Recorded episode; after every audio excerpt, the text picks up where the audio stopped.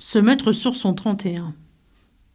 Traditionnellement, les souverains orientaux offraient à leurs convives un habit de cour, adapté aux circonstances, que ceux-ci portaient pendant les banquets. Aujourd'hui encore, le vêtement est une marque d'identité. Lorsque nous sommes invités, nous faisons les boutiques pour trouver le vêtement adéquat. Contrairement à la majeure partie d'entre vous, j'avoue ne pas avoir ce souci de garde-robe. L'habit religieux peut se porter en toutes circonstances, ou presque. Il existe tout de même des limites imposées par la laïcité à la française.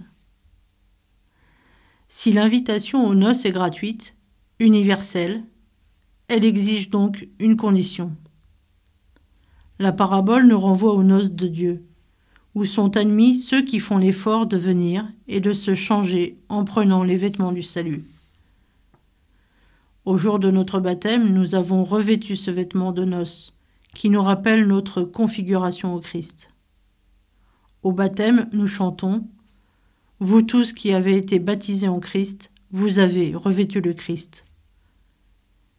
Il nous faut abandonner notre premier genre de vie et dépouiller le vieil homme.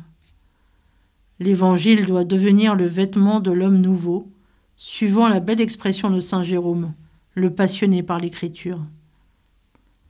Par l'image du vêtement extérieur, Jésus désigne la parure intérieure, le cœur ouvert à la présence de Dieu. Ce qui condamne cet homme face au roi, c'est autant l'absence de vêtements que son mutisme. Je me souviens de ce malade à qui je portais régulièrement la communion. Impensable pour lui d'avoir une tenue négligée pour recevoir le corps du Christ. Il s'habillait pour recevoir le roi. Cela le préparait intérieurement. Ne prenons pas à la légère cette invitation. Souvenons-nous de qui nous invite. Parons notre cœur de ses plus beaux atours pour participer à ces noces royales.